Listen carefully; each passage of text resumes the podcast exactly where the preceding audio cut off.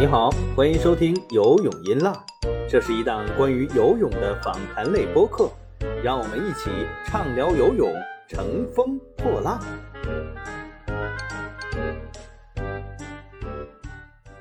各位游泳音浪的听众朋友们，大家好，欢迎收听最新一期的节目。这一期我们聊的主题是游泳中心的官员们以及教练们。今天我们邀请的和我对谈的嘉宾，呃，依然是迈阿密大学的助理教授李博，欢迎李博。你好，张明。说到游泳中心的这些领导们，我们先从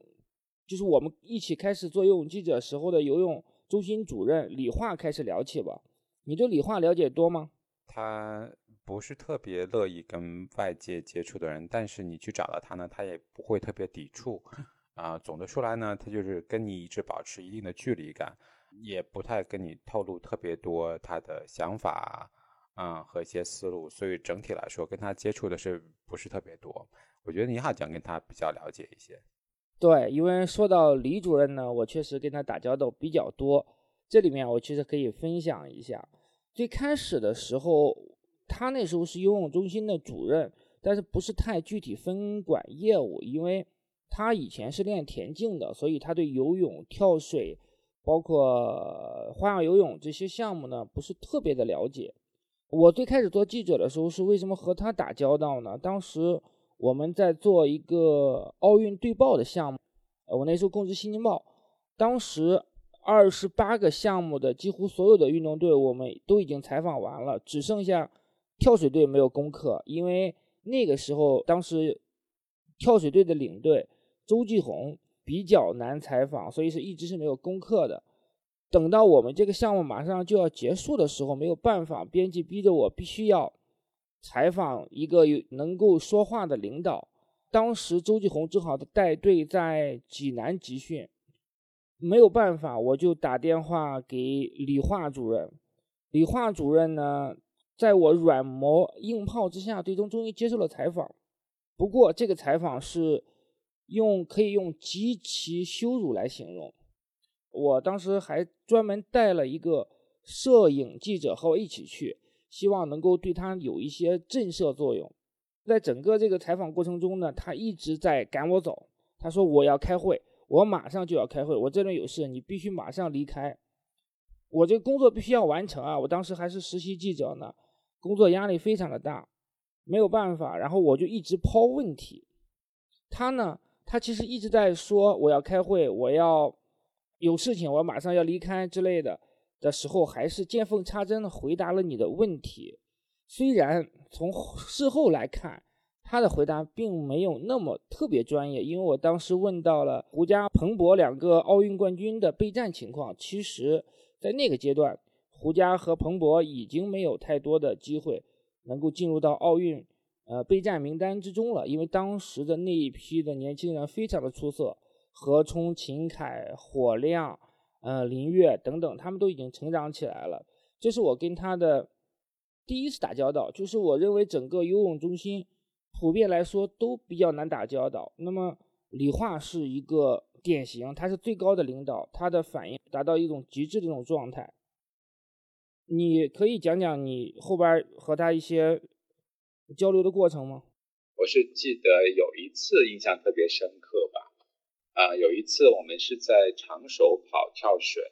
然后我们在机场碰到他，我不知道张斌是不是记得，当时我你还有那个当时在搜狐的何婷婷。和北京青年报的刘爱玲都碰到他，然后呢，当时刘爱玲呢就特别想跟他啊打。对你这么一说，我想起来了，非常精彩的一个片段。对，当时他们就他就很想跟他套近乎，然后呢就换了一张机票是坐在他旁边的，然后呢还得意了一下，没想到上飞机之后呢，发现李化也换了座位，结果就李化就非常不乐意跟记者有特别多的这个接触。这一点，这件事情上我印象非常深。对对对，而且要特别提示一点的是，李化主任当时坐的是经济舱，和记者一样都是经济舱，他的职级应该还没有到能够坐公务舱的标准，或者是已经达到了，但是他确实选择了经济舱。所以这个事情我觉得 让我印象还是挺深刻的。跟他没有特别多接触，因为当时啊，游泳中心的结构是这样，虽然李化是呃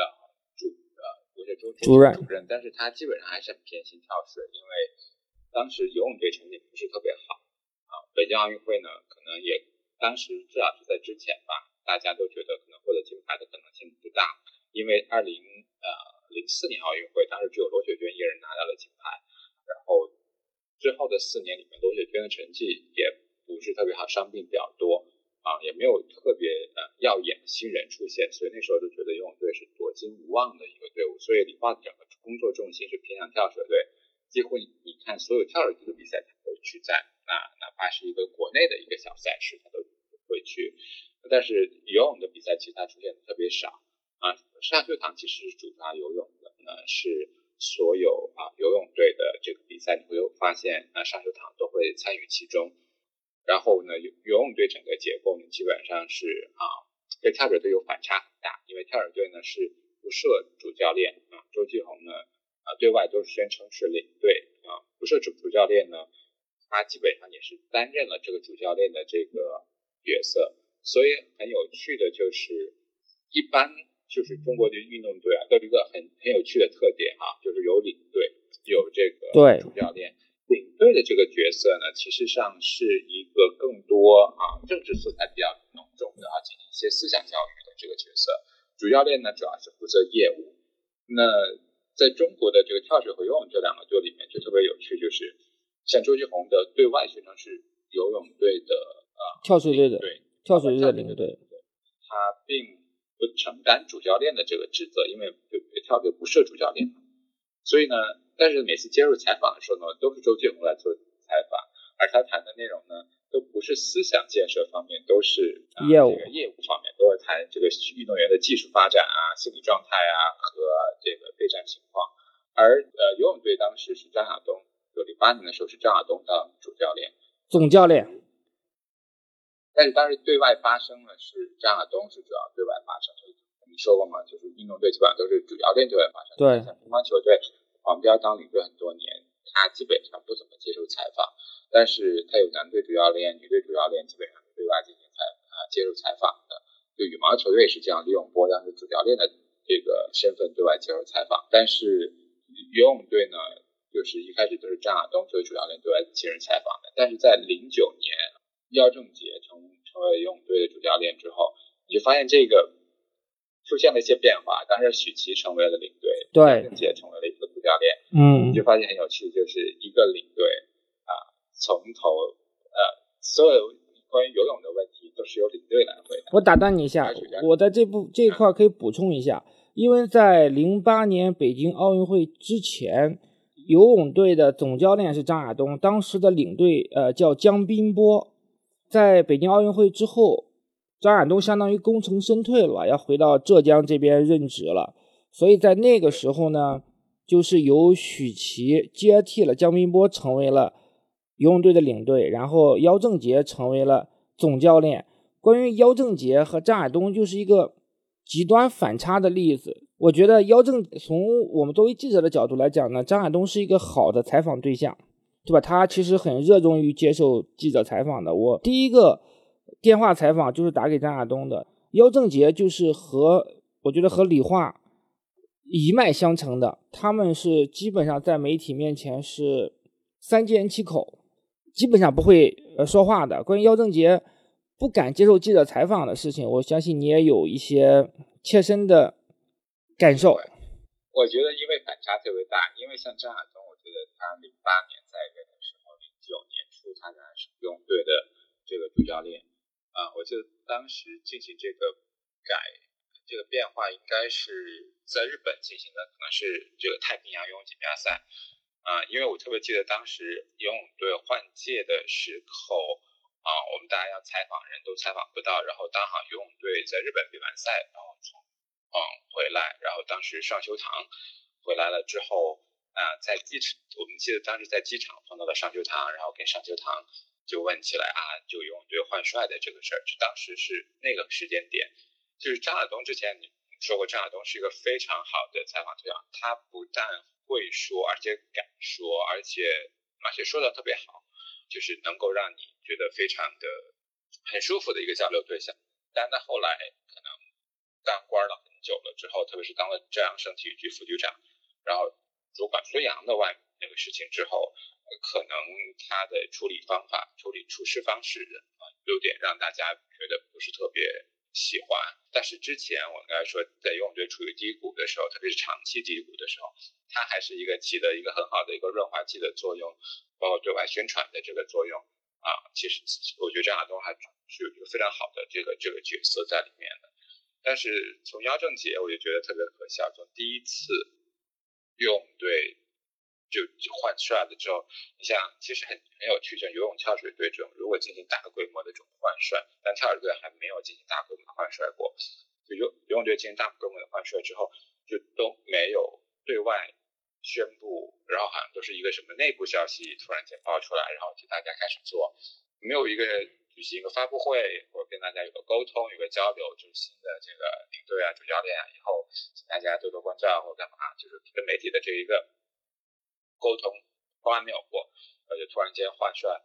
亚中杰，我在我的印象中好像真的是没有谁有真的采访过他，而且就是很很可笑的是，如果你是一个主教练，其实你对业务啊、技术啊应该是非常熟悉，运动员的状态很熟悉，他基本上也。从来不对外说过有运动员的这种情况啊，备战情况啊，从来没有说过。这些全部的对外发声都是由领队来完成的，这也是一个非常非常奇葩。在一个拥有主教练的这个队伍里面，一个领队他占有了非常大的这个说话的空间。嗯，几乎所有的新闻发布会你也会看到，他们俩都会同时在场，然后所有记者问姚正杰的问题，姚正杰都是一带而过，然后。最后都是由许许七来补充的。这个其实发生在前期，前期的时候呢，许七会带着姚正杰一起出席发布会，到后期是完全不接受采访了。我多少了解一点背景是，姚正杰其实很怕许琪，在现有的这个体制里面，许琪是掌握整个游泳队生杀大权的，因为他是有编制的国家干部。那么姚正杰呢，是相当于游泳队聘请的这个总教练，他是聘请制，所以说领队更有话语权，更说了算。那么姚正杰是很怕许琪的，他很怕在媒体上说错话。其实，在刚刚接任游泳队总教练的时候，他还是愿意接受媒体采访的，因为实际上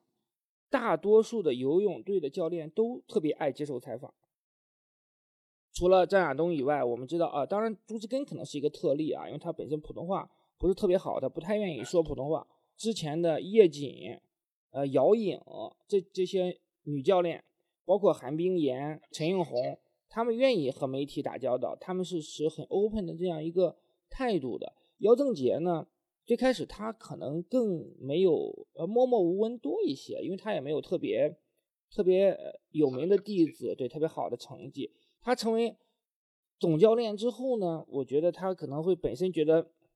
也愿意和媒体来交流。最开始的时候是 OK 的，包括我们虽然我是没有专访过他，我不知道你有没有专访过他，可能也没有。但是其实还是有很多媒体在最开始的时候是采访过他的，包括《体坛周报》的女记者。这个里面也有一个比较精彩的故事了，就是因为这个女记者打了好多电话给。姚正杰，所以姚正杰最后没有办法，被迫接受了采访。这个时候，我觉得姚正杰可能还是还是 OK，但是后来他可能啊，我们只能说猜测，他可能挨了许琪的批评之后，不敢接受采访了。因为最终游泳队的发声通道就变成了许琪一个人，而许琪是一个我之前也讲过，是非常难打交道的一个官员。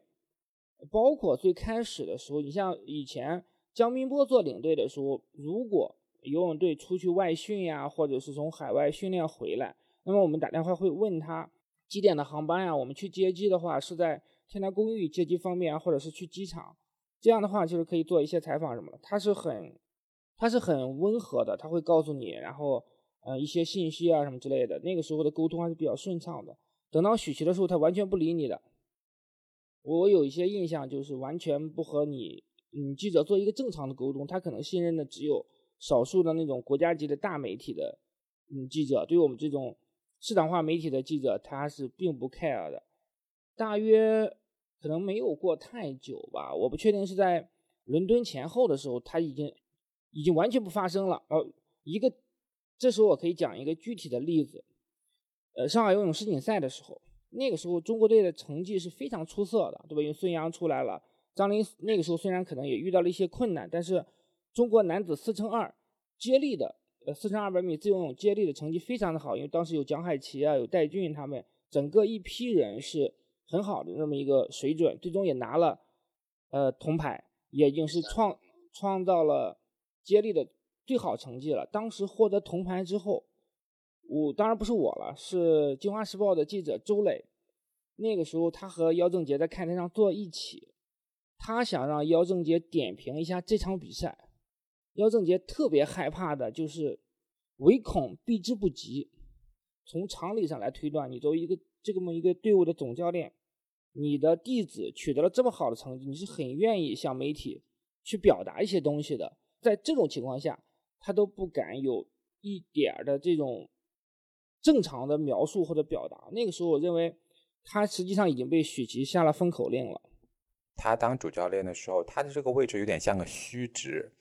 你知道，他跟嗯，我们说过游泳的队的这个集训的方式和和跳水啊、乒乓啊、羽毛这些不不太一样。像乒羽和像跳水和体操啊这些项目，都是常年的大国家队的这个集训方式，就常年集中训练，各省的优秀的运动员都集中的训练。游泳和田径其实很相像，是因为可能真是涉及的项目也比较多。啊，每个省都有开展这个项目，所以它基本上都是用分散的这个呃方式来训练的。比如说浙江，呃这几年会非常强，然后呢，所有的这样的运动员，呃，他可能是跟几个组，是？我们说跟我们跟谁谁谁一组，跟朱志根会一组，或者或者跟谁谁一组。以前上海很强，然后上海也会分，里面也会分大概三四个组。啊，然后后面北京啊，包括辽宁啊、山东啊这些啊，包括广东这这些呃传统的游泳强队里面都会分了一些组，就所有的都是跟着组的这个教练，他们对业务相对来说更熟悉一点，对他们自己运动员的状态水平啊也更熟悉一些。国家队并没有常年大集训，常年集训的就是这种整体的集训呢，基本上都是这种大赛前的一两个月，有时候。比如说要配个接力，那不得不进行这个集训。绝大多数时候，包括出国训练，都是按每个组各自的计划的。从他这个资金的分配上来说呢，也是来自两方面。嗯，总局一一部分的资金分给啊各个队，然后地方也其实在其中是起到了很大的作用。比如说浙江和上海两个地方就投入非常大在游泳，因为这个游泳是他们的传统的这个强项，所以呢，他们的这个成绩。啊，相对来说也是更好一些。为这这么多年也出了很多的很好的一些人才。这个呢，其实对这个姚正杰其实有影响，因为姚正杰跟张亚东不一样。张亚东啊，呃，那个时代其实国家队大集训还相对多一些。到后面第二个时代里面，大集训已经很少了。姚正杰手下基本上没有运动员。你像杨张呃张亚东一直是手下？有刘雪娟。啊，我们后后面啊，当他成为浙江省这个体育局副局长之后，也抓主抓孙杨的一些个团队的这个建设。其实他自己手手里一直是有人啊，而且有很好的成绩，所以呢，他对外接受采访啊，说话底气很足，可信度也很高。那姚圣杰首先他手下没有人，他不他不像我们说像跳水队，那就算周继红不只主抓这个运动员的训练，但是那运动员每天都在跳水馆周。周继红每天也都去，对运动员的状态是很了解啊。那姚正杰他没有具备这样的这个东东西，就是他手下没有很好的运动员，没有带运动员，他总体的职职责其实是可能是总规划啊，整一个的大方向。在这种规划大这个大方向上，基本上许琪是做了所有他应该做的工作，所以我常年跑游泳的感觉就是他是一个像个虚职，正好有个职位招了一个人而已，但这个人实际上做了什么事，可能并没有做特别多的事，所以他也可能不太能够对外说出太多的，就是啊具体的队伍的这种情况啊来，所以我觉得这是一个感觉。当然，他合作的同事有个非常强势的一个许琪在，所以也。限制了他对外的这个想想表达的这个欲望啊，但他本身的性格相对来说，大家感觉他比较蔫儿了啊，也不太像张亚东啊那么呃那么我觉得乐比较外向的性格，他本身可能也比较内向的性格，所以就基本上跟大家没有太多的沟通。嗯，其实，在整个这几十年，呃，是从二零一零九到现在，其实大家对用对管理诟病比较多的，其实是许琪这个人啊，因为许琪基本上是话内话外，所有的事情都是他来对外发声，嗯，对内的矛盾也基本上是他来啊协调处理的，就是他的对外的诟病很多，你怎么看许琪这个人？许琪，我首先觉得一点啊。当时他过来的时候，契机非常的好。他以前是北体大的游泳教研室主任，那么他到游泳中心来做游泳队的领队的时候，已经不是最开始张亚东那个时代一穷二白了，已经在北京奥运会上出了奥运冠军，第一个男子游泳项目的奖牌得主张琳，有刘子歌，有张琳。孙杨已经在起势了，就是所有的呃，这业内人士已经认识到孙杨一定会拿奥运冠军的，所以他手里的牌是非常多的。他接手了一个很好的运动队，很受关注的这个运动队。他这个时候，我觉得是本来应该利用这样的一个机会，作为一个新的新来的管理者和媒体，呃，建立好关系，对吧？因为你刚来初来乍到的话，你可能需要媒体来给你。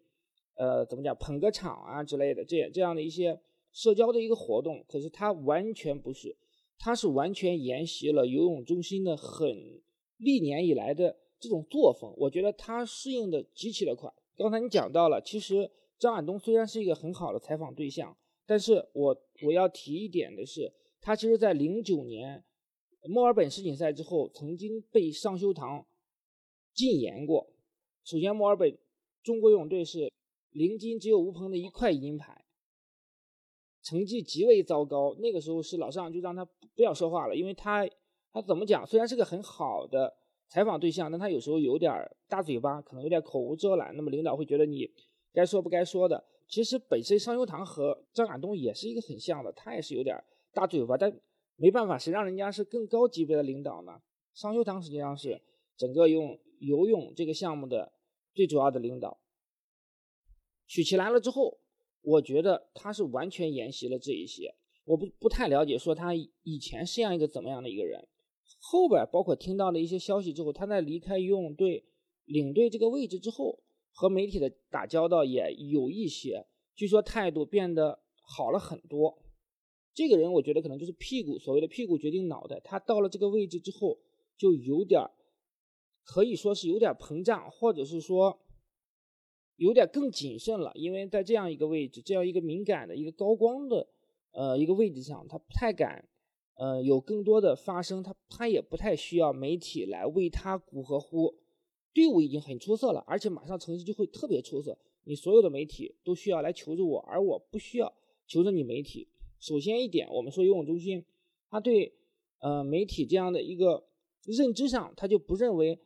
我们和媒体应该是一个平等、互互惠互利的关系。他始终会觉得我不太需要你的宣传，你来宣传我是给我添麻烦，是影响我的备战，是有求于我。所以说，因为有这样的一个关系，那么我觉得这种认知在许琪这儿有点变本加厉。他甚至说，对于不喜欢的记者，能够去想方设法封杀，而且会记恨很久。这个我是觉得。在即便在游泳中心这样一个中心，也是一个极端。那么我们可以看一下其他的人，比如说李化，我们也至少我也得罪过他。在于芬和周继红那个蒋金门冲突的时候，我有一次打电话采访他，我已经告知他的身份了。他呢，他会说，他以朋友的身份告知了我一些，就是就是所谓的接受了我采访。那么我就把他接受采访的东西。写出来登上报纸了，那么第二天肯定是各大网站转载的一个热门嘛。他在第二天的下午回拨了我的电话，很搞笑的是，我当时还没有存他的电话，我不知道给我打电话这个人是谁，所以我就很贸然的接起来。然后呢，他就他就质问我，他说我把你当朋友，你为什么把我这些话写出去了呢？我当时无言以对啊，因为我已经告知了你我的媒体的身份。这个事情，我觉得他可能对我还是有一些记恨的，因为他肯定知道我是谁嘛，他肯定是认识我的，因为之前最开始零八年做奥运对报的时候，我已经面对面采访过他，给他还是留下印象的。后来我们又在机场见呃见到过他一次，也是乘一个航班，当时我忘记是去西安出差还是去哪出差了，他就坐在我前边的斜对过，我在靠窗户这个位置，他在靠那个走廊那个位置在看《新京报》，整个。旅行期间，他一直在看《新京报》，但是他没怎么看体育版，因为我一直在观察他。他看时政啊，看前面社会新闻比较多。下飞机的时候，我就和他搭讪嘛，我说：“李主任，多给我们提宝贵的意见。”他就很没好气的对我说：“我还没找你呢。”然后我就就是尴尬一笑。他就说他其实是记着我的，但是并没有记恨我。后边的包括一些的正常的例行采访。他被我们堵到了，他需要说几句，虽然很敷衍，但是他还是，那那也还是会接受采访。那反倒我觉得，许琪和李化比起来，同样的，他们的风格很相似。对于媒体，呃，都是敬而远之，或者用就是远之吧，不存在敬而了。那么最起码呢，如果我们有时候给许李化打电话的时候，他还是会回答一些你的提问，虽然他最大的理由告诉你我在开车，我在开会。那么许琪就完全不是，他是更生硬的，直接挂断你电话，直接无视你的任何的短信，而且就是我们说到了他的他的格局更小，他会一直记恨的，因为我相信你一定比我更有体会，因为你许琪虽然你很牛，但我我可以不和你打交道，对吧？我采访不到你没关系，我可以采访其他人，但是你因为你所供职的。互联网媒体越来越强势了，可能涉及到和游泳队的一些合作，那么可能对你后边的工作开展还是带来了一些不利的影响。对我之前其实，在宁泽涛的那期节目，其实也说过，其实啊，腾讯就跟游泳队之间是有很好的合作。二零一七呃，二零零七年、零八年是游泳队的啊合作伙伴，其实相当于是游泳队的赞助商之一了。所以跟张亚东的那时候的关系特别好啊！我记得零八年啊，刘子歌和教练员获得金银牌了之后，当天晚上啊，当时张亚东就很开心，我觉得手捧的鲜花，然后带着刘子歌和焦刘洋来腾讯做客。我觉得那一幕让我仍然很记得，因为他当时特别特别开心。之前跟他们合作的其实还都挺顺的，张亚东是一个。呃，也很乐意，就是说，既然我们是合作伙伴，也很乐于配合的一个人。当时是基本上，我每次啊，我记得我当时有个什么事儿，在在哪里出差，然后需要采访一下张亚东，说个什么事儿，然后我就给他发了个信息，然后张亚东说好，约几点钟聊，然后我就会打个电话，大概聊一个小时，他就会说很很久。然后后来呃，他呃离任了之后呢，就那个许琪和。姚正杰接管了，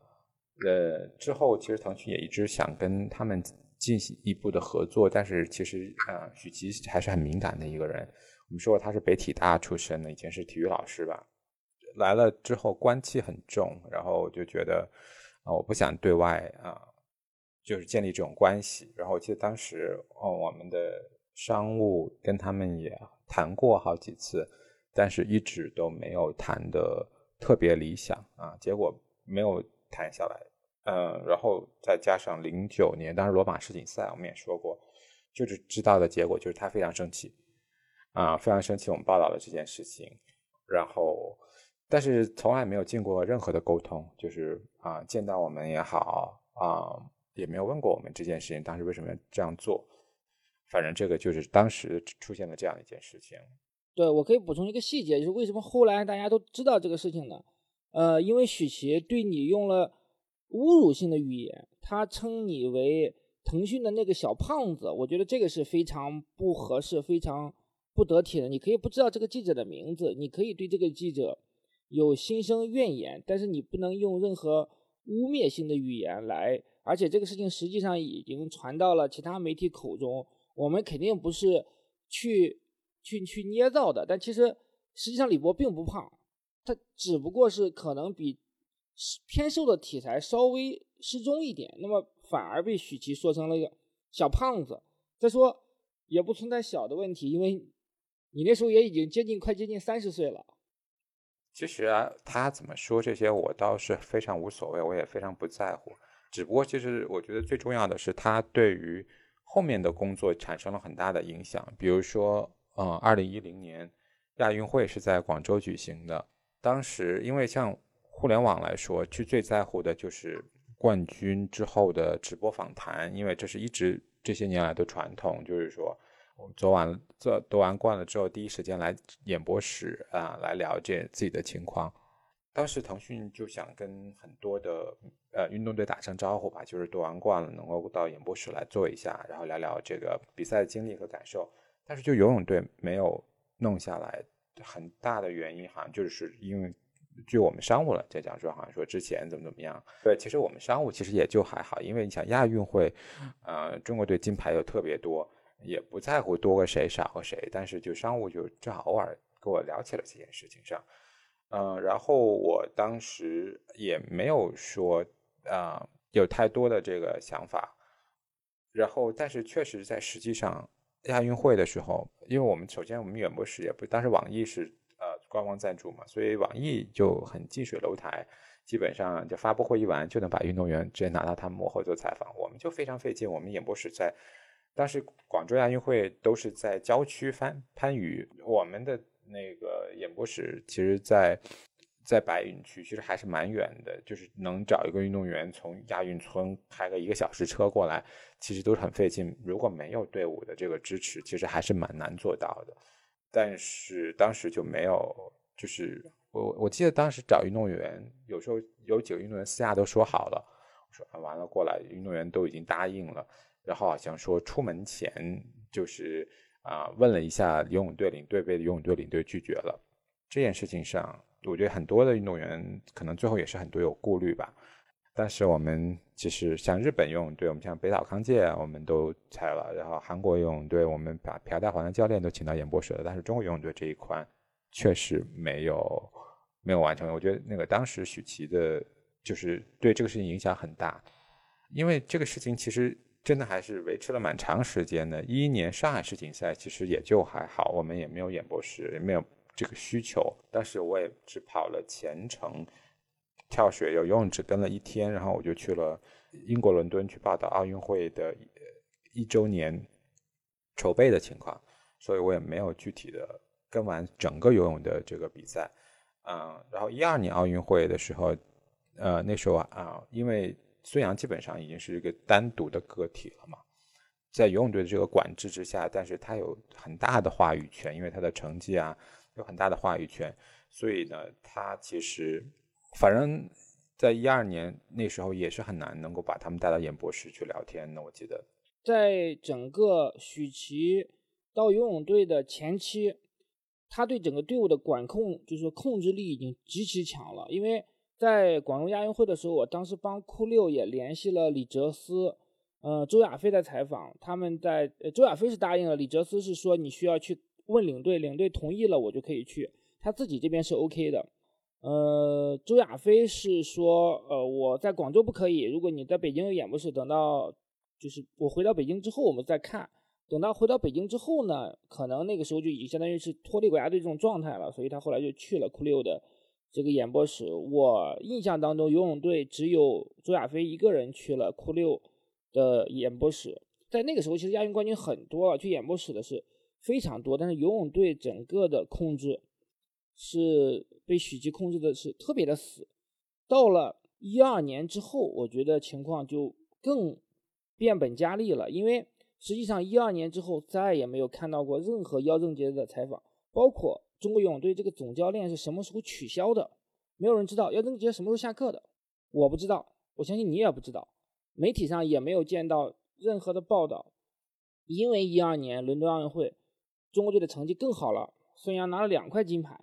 叶诗文也有两块金牌。对，还有焦刘洋的一块金牌，叶诗文两块，孙杨两块。那么可能中国游泳历史上最高光的时刻就是在伦敦了。那么就是在许琪的。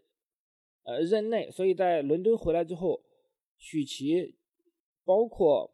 呃姚正杰，基本上是在媒体的环境中消失的。在孙杨和后边和朱之根的分手风波，包括一系列的负面传闻这个过程中，以及里约奥运会之前，宁泽涛的于游泳中心这个撕破脸事件，它都是缺位的。我们可以做一个类比，是中国的所有的运动队都是像中国游泳队这样吗？因为你也是多年跑跳水这个项目，你是怎么评价周继红的呢？我觉得周继红是一开始我跑的时候，我觉得大家其实对他还是很敬畏的，因为觉得他很难采访啊。他不容易接触啊，他对跳水队整个控制都比较严，加上跳水队跟游泳队不太一样，游泳队是比较成熟的孩子，基本上都是二十多岁出头啊的，他我觉得都是小孩，大概都是十几岁，所以他们队内其实很比较畏惧啊领队的，其实做些什么事情基本上都要是通过领队，如果不通过领队，这个就完完完成不了。周继红对这个控制其实很强的。但是你也可以看见他多年来想进行了一些改变，包括啊，从微博时代开始了之后啊，当时哦，腾讯是签了跳水队嘛，就是想在这个微博上能够做一做一番事业。当时啊，周继红还是很合作的。其实只要是因为我们腾讯整个跟跳水队合作其实很多，跟周继红合作很多，中间可能也有一些摩擦过。也有一些摩擦，但是周继红不是特别这特别记仇或者是怎么样的，他还明白商业合作是商业合作，其他可能有些呃内容上可能不没有很合适的地方。我记得有一次是一一年跳水是呃游泳世锦赛，当时是我是最早知道这个跳水队的阵容阵容的啊，然后呢我就。那个，而是我从运动员角度知道的，然后就第一时间报了。当时跳水队没有对外公布，周志宏听到非常生气，然后他说：“啊，我们这个选出来的怎么有媒体报的这么准？”然后就来打电话问我。当时还正卡在这个节骨眼，就是跳呃跳水队要跟那个啊腾讯签约，基本上就是在那一周前，就正好因为这件事情啊，他就有点他就很生气，然后打电话也沟通了一下，然后但是也没有。也没有影响到最终的签约，最终还是很好的签约了。我觉得，呃，合作下来多少年，合作下来，就是他其实还是一个非常履行这个合同的各方面。一一年的世界大学生运动会是在深圳举行，因为场馆的原因啊，很分散，其实嗯，就是不是很容易就是做直播采访。但是呢，周继红是有队里安排了队里面的一个人，然后每一天比完赛。然后我就可以随时到队里面抽队员，啊，在比赛的，就是比赛场馆里面，等于是就运动员休息的地方，啊，然后做运动员的采访，就是他都前前后后都关照好，打打好了，所以我能够就在运动员的这个区域里面采访，就完全避免了啊，你要走一些相关的一些流程啊，可能走媒体区啊，很难碰到这个，就很多其他的问题都解决了，所以他其实。合作性上来说，如果他达成了媒体的合作，他是很乐意的。而且很重要的是后期，我觉得因为跳水之前出过非常有名的明星嘛，从伏明霞到田亮、郭晶晶，但后面吴敏霞其实也还算，其实知名度还很高的。呃，但是他也意意识到这个市场环境在变化，这个新媒体的出现，包括这个新的商业机遇的这些出现，其实市场环境的变化很多。其实他也在。市场环境是为了适应这个市场变化上，也做了一些开一些妥协吧，也是做了一些很多的努力，想让这一波的队员里面也能够出现一两个啊非常受关注的这这种运动员。当然最终是没有实现了，但因为市场环境已经变化特别多了，这种项目本身的影响力也是有呃受到很大的影响。但是我觉得他这点就是做的呃相对好的，先我觉得后面他基本上。呃，如果你有些什么需求，它也容易达达达成了。但是这点在游泳队上就，特别是我在的那几年，我都觉得做一件事情都非常困难，啊，也没有一个很好的对外沟通的渠道。你想遇遇遇到的事情，发生的事情，你看，其实我们做一个最简单的对比，就是游泳和跳水。如果你发生了一件事情，你来找谁？你要跳水队，你都知道，哎，我们打电话给周继红，周继红就会说。但游泳队，你找谁？你是找运动员吗？运动员可能不敢说。你找教练，教练也也可能不敢说。你找许琪找不到，所以你就处于一个很奇怪的一个状态。你发生事情，你没有第一时间的这个联系人，你就没有办法第一时间的把这个事情更好的报道出去，就缺少缺少一个很好的一个出口。因为是这样的，我觉得周继红呢，确实管理上也是很严格，他对业务呢也是要求的非常的细，对媒体他谈不上友善，对吧？他其实谈不上友善，但是呢，我觉得他呃逐渐他是持更包容的态度，尤其是对于呃多年跟跳水的记者，包括我们到跑到后期的时候，对他他已经很熟悉、有信任度的时候，他其实还是愿意说、愿意交流的，而且。呃，虽然每次采访运动员都必须是经过他同意，但是对于我们这种已经常年跟跳水项目的记者，他都会呃批准的。我记得仁川亚运会的时候，我去专访吴敏霞，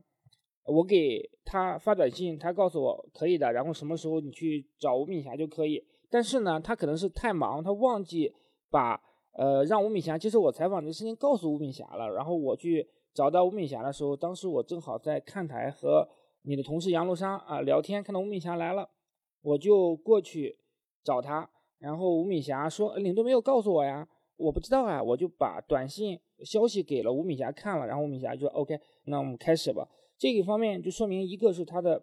管理确实很严，队员是不敢贸然接受采访的。另外一个呢，他确实实际上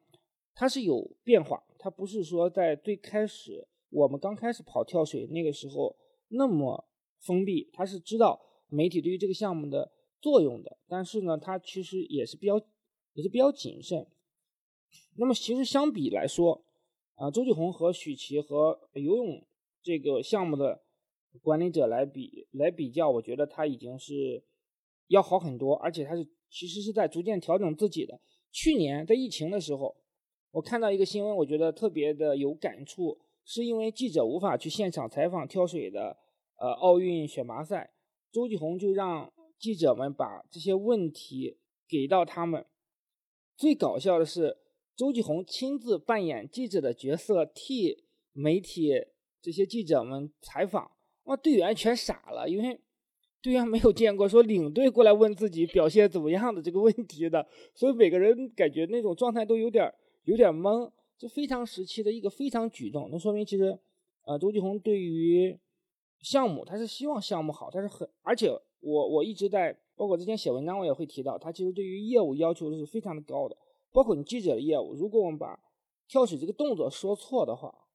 没有一次他不纠正你，他永远都会纠正你。你比如说你把幺零七 C 说成幺零七 B，那么他一定会告诉你幺零七 C，本能的这么一个反应。所以说，其实如果很专业的记者，那我觉得是在跟他打交道的时候会会占一些便宜的。那么，尤其是这几年跳水这个项目可能没有像之前那么高光了，所以他对媒体的态度也是呃更 open、更更开放一些。可是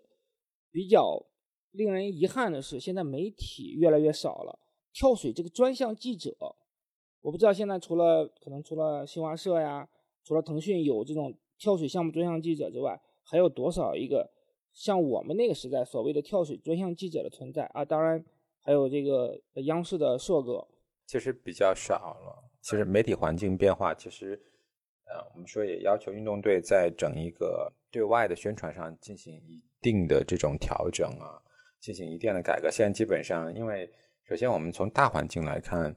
啊，我们不说媒体行业的变化，从大家对于奥运冠军啊这种认知度来说，你看过去三四十年其实有很大的变化。你说我们我小时候，你看我们小时候大概是九十年代，你看一个奥运冠军的荣光会维持多久？到呃两千年，其实两千年像两千零四啊，两千年奥运会那些奥运冠军夺完啊夺冠回来，其实都是非常的备受关注的。然后零八年奥运会之后，你就发现这奥运冠军对对在民众心目中虽然还是有分量的，但是跟以前完全不是一个概念了。呃，因为现在的娱乐。呃，各方面的东西都多了。那那个体育当然它占着很重要的一个角色，就是啊，能够激发大家的爱国热情的这个角色。呃，这一点是其他娱乐啊，或者是其他的这个消费的内容是无法占占据的。但是它已经不像以前那个年代能够那么带来那么大的市场影响力了。而且现在有这么开放的媒体环境，啊，所以呢，其实想出啊，能够再塑造一个很好的完美的体育偶像。呃，这一点已经是比以前困难很多了。那周继红其实以前有很成功的经验啊，包括把跳水队打造的很成功的经验。其实他成功的经验，其实啊，很多的时候是因为他在香港娱乐圈有一个很深的这个关系吧。因为整个跳水队啊，我们知道之前的包装前面都是通过香港的这个经纪公司完成包装啊、合作一些策划、参与一些活动啊，所以能够得到很很很久的曝光啊。但现在可能也是整个环境已经变化了。其实对于运动队来说，他们确实要要带着一个更加。开放包容的心态来主动自我宣传、主动求变了。你看，像乒乓球队这些年来，作为国球，他都已经做了很多的这种自我尝试和变化。我记得零九年我跑过一年乒乓球，就一年而已。那我记得当时那个开始搞直通这个赛事，然后呢，直通的当时的赛事是在体育馆举行的，然后我就记得每天都到体育馆去踩整个比赛，然后。就是每天有记者，呃，每天有练主教练会对记者统一的整一个采访各方面。像乒乓球运动员相对来说，啊，就给他他们更开放的这个环境吧。我觉得他们也对于媒体也不接触，呃，也不也不处，也不是怎么样。就是每次你去，你像丁宁啊，他们就会，比如你经常去，他们就会记得你啊，然后他主动会跟你跑跑来跟你聊会儿天啊什么的。然后我觉得这一点，这个环境其实特别特别好。后来乒乓球队也进行了一些的更多的这种这方面的，他把这个直通打成打造成了赛事啊，然后来吸引吸引关注。其实这个也就是一种需要这种有这种包装的宣传，才能够维持自己的关注度和寻找新的这种关注度。你想，其实直通本身是一个内部选拔嘛。然后，其实我觉得像游泳、跳水来说，他们确实也是需要，嗯，有一个新的思路来包装运动员。其实今现这个年代，仅仅有成绩是不够的，有成绩的运动员太多了。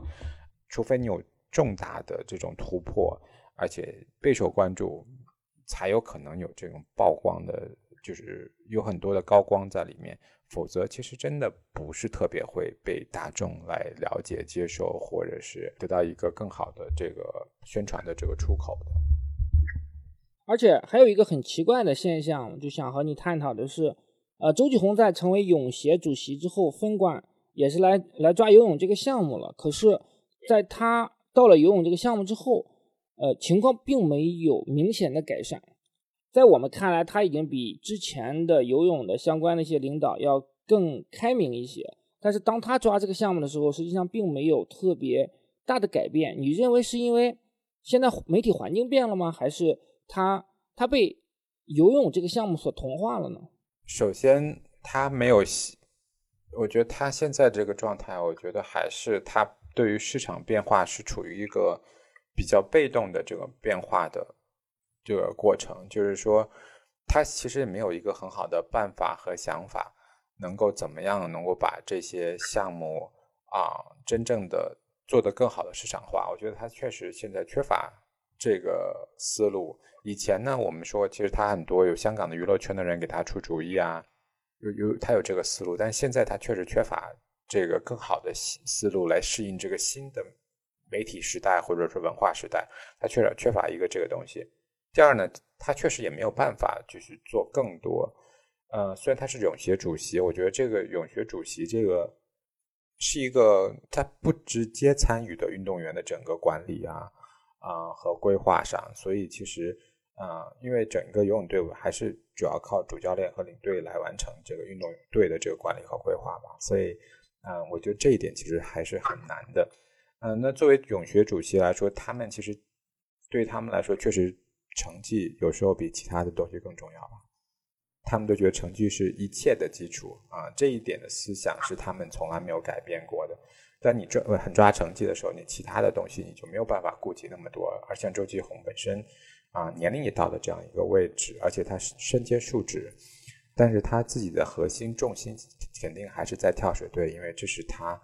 能够继续啊，就是在职场上能够啊进一步。得到更多的这个提职呃职场提升的这个这个关键核心所在，所以他我觉得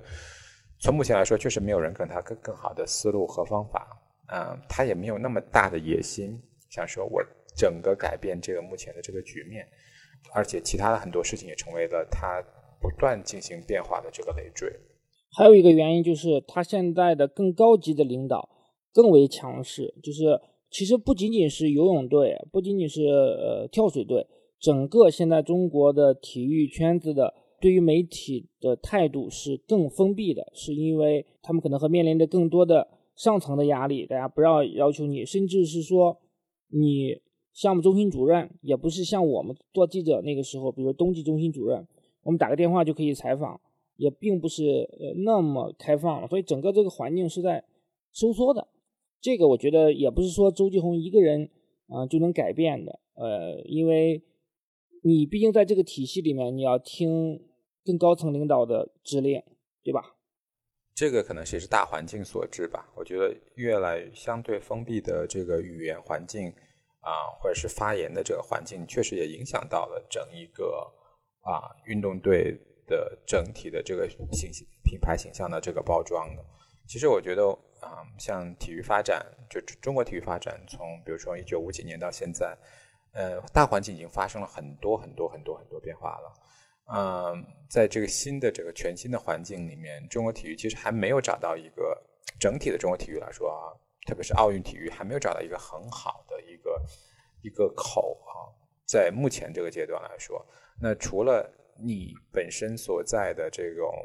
我们说你有爱国情怀，就是每次你看奥运会，哎，就是为了我们中国能够得到很多金牌，能够啊在世界赛场上这个听到国歌或者看到国旗。那除了这个爱国情怀，你用它一个很好的这个因素之外，你还有其他更好的因素，能够让这个中国体育啊在民众中得到更多的这个传播，或者是更好利用这种商业机会。能够得到更好的商业价值的最大化吗？我觉得目前所有的运动队都在面临这这样一个挑战，就是哎，我们如何能够在一个全新的媒体环境、全新的这个商业环境的情况下，能够让自己变成一个非常特别的产品，在这个市场上，我们不但有很好的成绩，更有很好的民众关注度和更好的这个商业价值。我觉得大家都在探讨呃探索这个问题。这可能是需要一个时间的过程，以及需要更高领导的。呃，解压或者是解绑吧。那么我们最后就是聊了差不多，整个的在我们记者生涯涉及到的呃游泳中心的这些领导们，包括教练们，我们聊的也差不太多了。呃，我们能不能下一个结论，就是游泳中心是所有的运动中心里面，嗯，最难打交道的，就是从媒体的角度来说。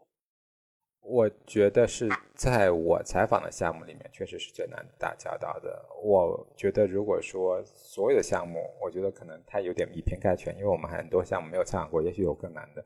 但是这个就是在我自己采访项目里面，我觉得是相对比较困难的。对我也实际上是一样，因为我也采访过啊举帅柔中心啊、冬运中心啊，他们实际上比游泳中心要更好打交道、更 open，对媒体更 nice 一些。对我自己碰，比如像乒羽，乒羽一直都是对媒体很开放了。嗯，像那个其他的，包括田径，以前也稍微偶尔接触过。你像足篮这些就更不用说了，它这种市场化的运动。当然了，就是我觉得还有一个，就排球排管中心，可能 也是一个比较难。对对对对对，排管中心也是也是非常难搞。后边的，就是包括是王路生啊这些领导，我们其实接触的并不是太多了嘛。包括他，因为。啊，因为宁泽涛这事情，因为孙杨这个事情，就是搞的，包括后来里约奥运会的陈信一兴奋剂这事件呀，就是呃待的位置也时间也不是很长，就很匆忙的离开了。但是他们呢，我觉得呃一脉相承的原因，是因为在这样一个熔炉也好，这样一个体系也好，很容易把他们同化。我觉得可能并不是说因为他们个人的原因，而是因为你到了这样的一个位置上，你就必须要按照这个位置的风格做事情。不一定说他们本人就应该被呃钉上耻辱柱，但是呢，最后呈现出来的结果就是他们是非常的呃跟媒体打交道是非常难接触的这么呃一类人。诶，当然有好的，我们也提到了，那大部分可能都是一个风格脸谱化的这样一个形象。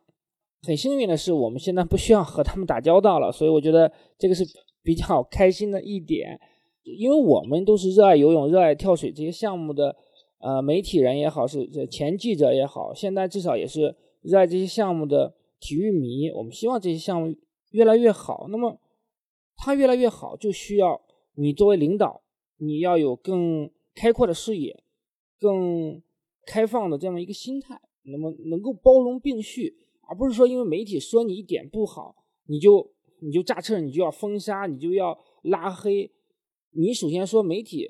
不会无缘无故的去黑你的，这是肯定的，对吧？大家实际上希望这个项目好，那么偶尔可能会涉及到说你听的不是那么悦耳的声音。你能不能以更开放、更包容的态度，允许这种声音存在，能够求同存异，让整个项目呃变得更好，变得更大众化？这个事情是于国于民都是有利的一个事情。